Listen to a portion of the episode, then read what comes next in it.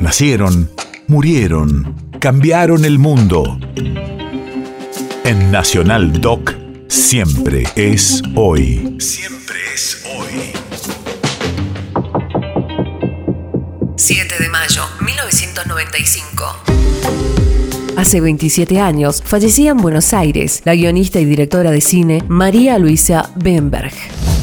Radio de la memoria. Las primeras incursiones de Benberg en el mundo audiovisual estuvieron ligadas a su militancia feminista con los cortometrajes El mundo de la mujer y Juguetes. Yo tenía mis marionetas, ilustraba cuentos, se hacía los cuadraditos así, abajo los diálogos, eh, sin darme cuenta que eran mis primeros storyboards. Desde chica me ha interesado el mundo del espectáculo, de la fantasía.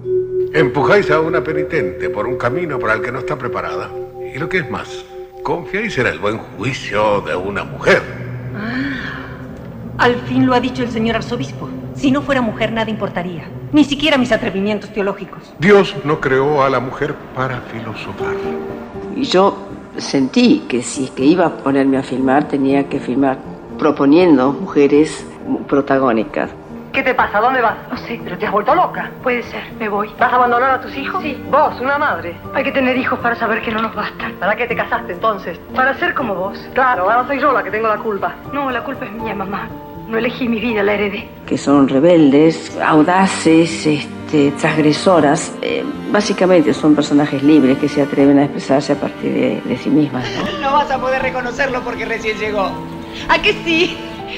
El padre Félix no es. Eduardo tampoco. Por favor, hable, diga algo. Que lo cumplas muy felices, Camila. Ya sé quién es. Es el padre de provincia. Toda mujer que quiera proyectarse en la acción debe matar el dragón de la inseguridad que lleva dentro de sí misma. Yo tardé, y eso que yo tenía las posibilidades, porque soy una mujer privilegiada, y yo tardé 50 años en atreverme a creer en mí misma, a creer en mis propias voces. Pero claro, Cenicienta era dulce y resignada, y jamás se quejaba de su condición. Cuando Cenicienta entró al palacio, todos quedaron maravillados. Era la muchacha más hermosa.